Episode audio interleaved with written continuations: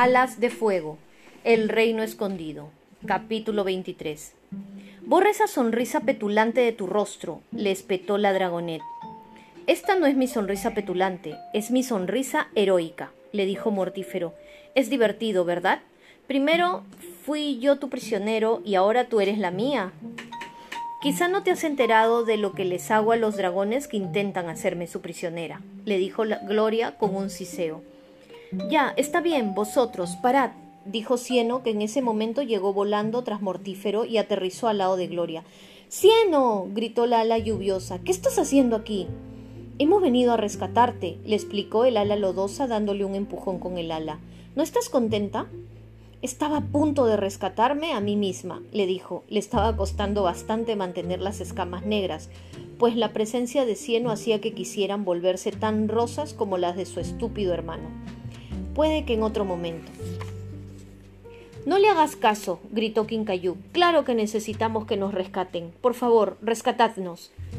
¿Cómo has conseguido llegar hasta aquí? preguntó Gloria. Es decir, ¿cómo sabías que tenías que buscarme aquí? Cieno señaló a Mortífero, que no paraba de mover la cola, adquiriendo una pose aún más petulante. Él me lo dijo. Cuando no volviste, me dijo que sabía dónde estabas y que me ayudaría a encontrarte si lo liberaba. Parece un truco, le espetó Gloria mirando a Mortífero con recelo. ¿Por qué iba un dragón a volverse en contra de sus compañeros a las nocturnas? ¿Era aquella una forma de atrapar también a Cieno? Escapemos primero y dejemos para más tarde las preguntas escépticas, dijo Quincayú, mientras saltaba en el aire y batía las alas.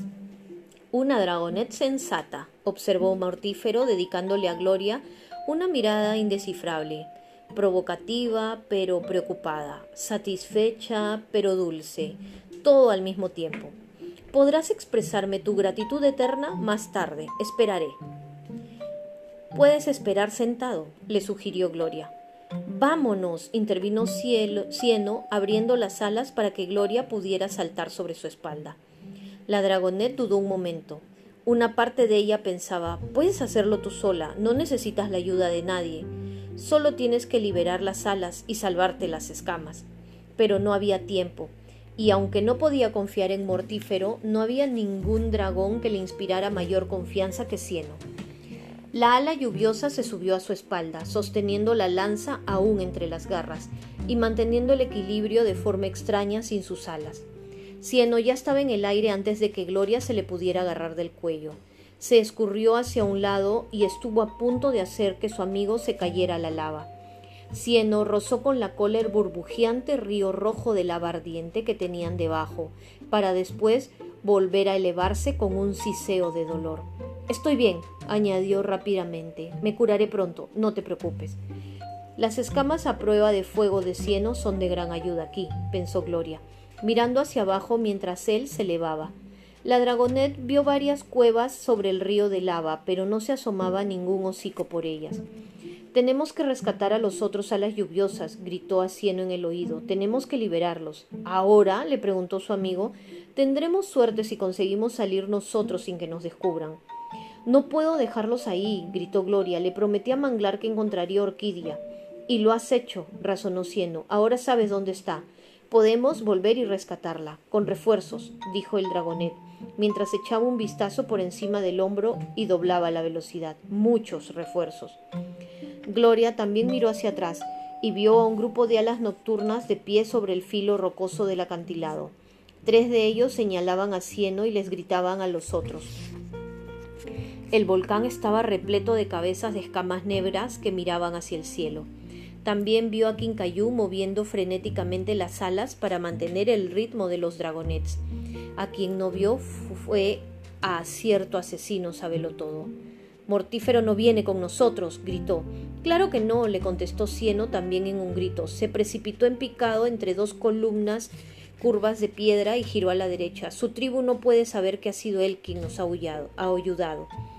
Gloria pensó con inquietud que el dragón al que había herido con su veneno en la cueva, definitivamente él sí que habría visto a Mortífero y habría oído la conversación que habían mantenido.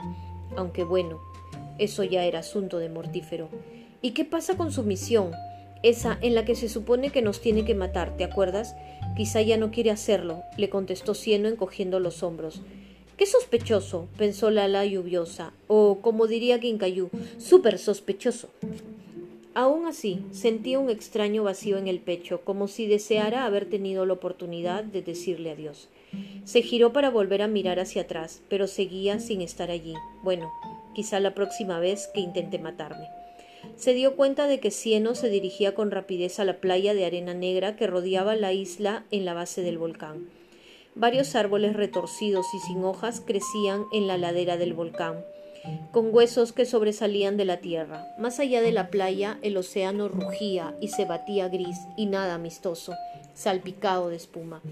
Esto, cieno, cieno, le dijo Gloria, no vamos a volver volando al bosque tropical y cruzando el océano, ¿verdad? Claro que no, le dijo la dragonet. Ni siquiera sé en qué dirección está el resto de Pirria ni a cuánta distancia. ¿Tú sí? No, fue la respuesta de Gloria, pero tiene sentido que los alas nocturnas vivan en una isla, que además no aparece en los mapas. Aunque creía que habían elegido una más bonita, este lugar es espantoso. Tosió preguntándose si alguna vez se quitaría de encima ese olor a huevos podridos. Cieno se dirigió a una cueva en la mitad de un pequeño acantilado de roca al final de la playa. El pasadizo al bosque tropical está ahí dentro, gritó. Preparaos para luchar. Siempre estoy lista, jadeó Quincayú a sus espaldas. Gloria abrió la boca y saboreó el aire lleno de humo. No veía ningún guardia en la playa de abajo. ¿Tú no, no tuviste que pelear con nadie cuando saliste del túnel? preguntó Cieno. No. Mortífero entró primero y los distrajo, pero a estas alturas ya habrán vuelto. También, resolló Quincayú, compañía detrás. Gloria no tuvo que mirar atrás, ya había escuchado el ruido de las alas acercándose, y la verdad era que no quería saber cuántos alas nocturna tenía tras ellos. Agarró con fuerza la lanza que tenía entre las garras, imaginándose a Oráculo justo en el extremo puntiagudo. La cueva se abrió frente a ellos. Cieno no redujo la velocidad cuando entró disparado entre los muros de piedra. Gloria parpadeó tratando de que los ojos se le acostumbraran a la oscuridad. Entonces lo vio. La luz de una hoguera brillante delante de ellos. Habían cuatro alas nocturnas reunidos alrededor del fuego, cada uno de ellos sujetando una de esas lanzas de aspecto malvado que poseían. Esa sensación de que algo iba rematadamente mal emanaba del círculo perfecto que se abría en la pared de roca tras los alas nocturnas. Y claramente esos dragones estaban allí para asegurarse que nadie se acercara a él. Tenemos que pasar entre ellos con rapidez, pensó Gloria, o también tendremos que enfrentarnos a todos los alas nocturnas que nos persiguen. El primer guardia que los vio llegar se puso en pie de un salto y golpeó a Cieno. Gloria salió despedida por encima de su cabeza soltando la lanza. Lo único que evitó que cayera directo al fuego fue que chocó contra otro guardia. Unas garras la sujetaron por la cola y por las alas, otras distintas la intentaron agarrar del hocico. Ni en broma, pensó la dragonet, nadie va a volver a, a amordazarme para dejarme sin armas. Abrió la boca y giró el cuello, disparando veneno al guardia que intentaba mantenerla contra el suelo.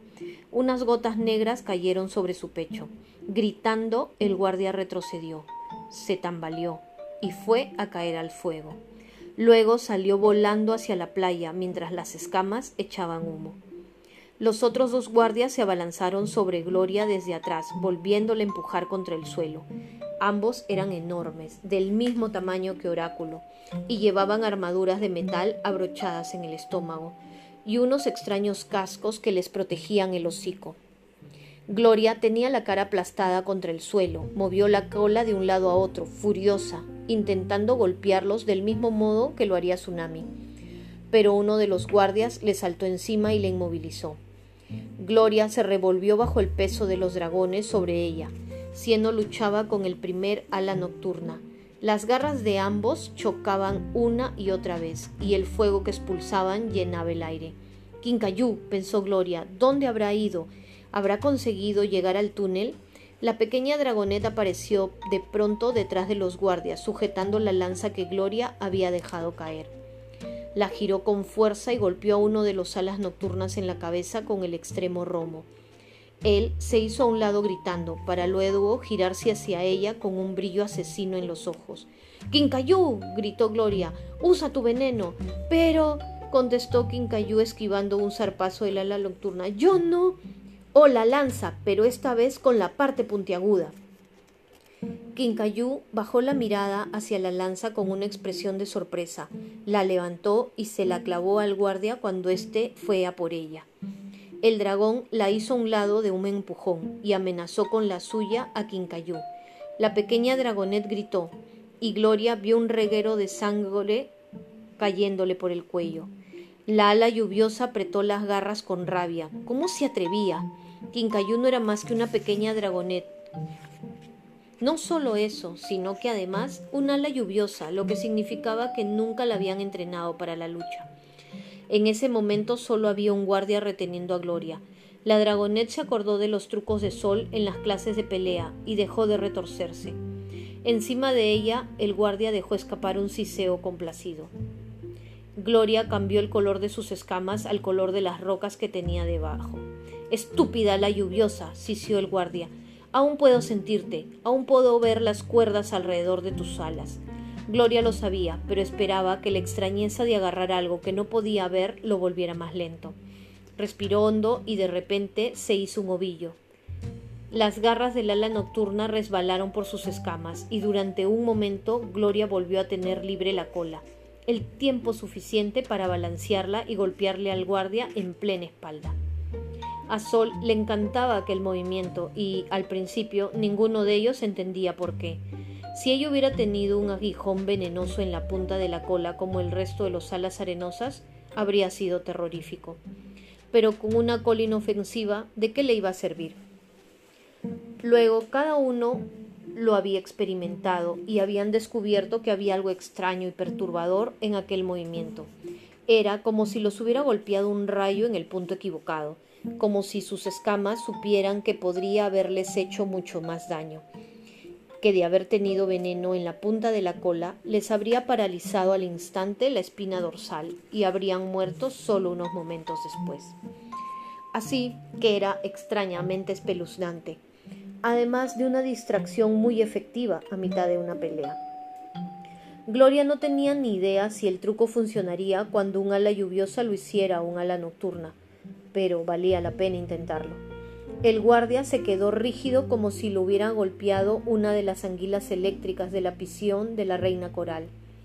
Solo duraba un momento, pero en ese instante Gloria fue capaz de quitárselo de encima y de liberar el hocico. Se fue directa al atacante de Quincayú y le escupió el veneno a todas las partes del cuerpo expuestas. El ala nocturna gritó y se dejó caer de espaldas sobre las rocas.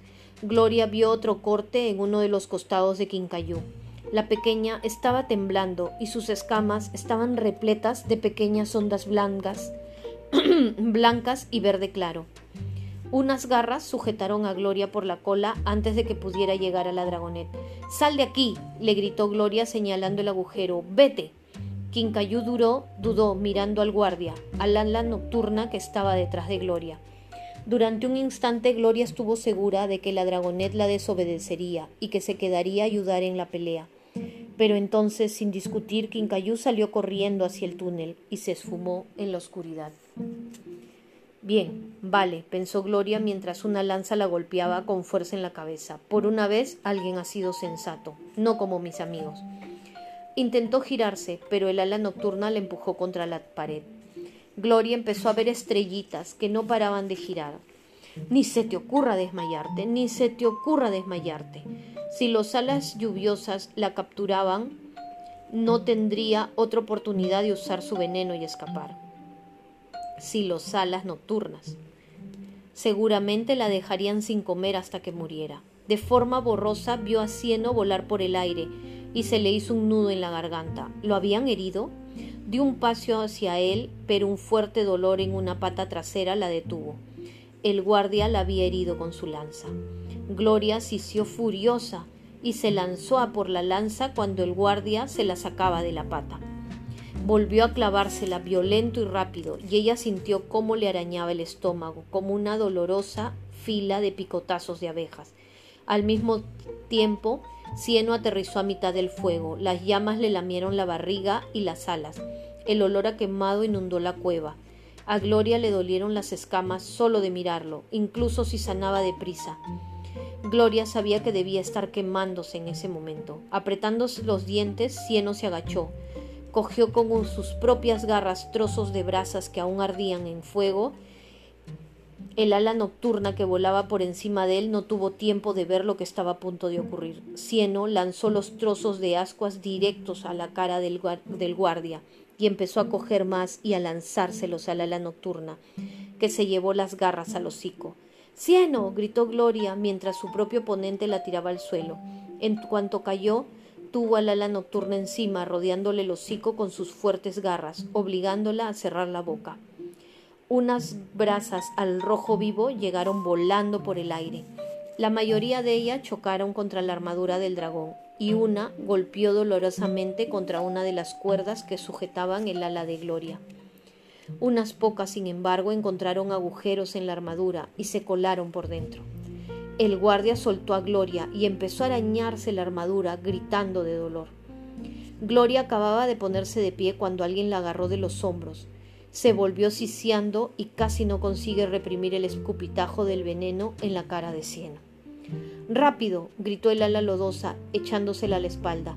Ella se agarró a su cuello otra vez, mientras Cieno daba un salto y pasaba volando por encima de los guardias. Directo al agujero.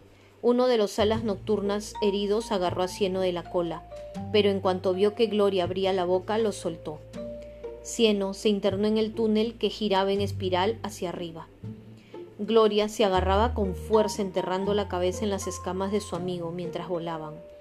La dragonet podía oír la lluvia por encima de sus cabezas. Ya casi estamos, pensó, casi a salvo, por ahora.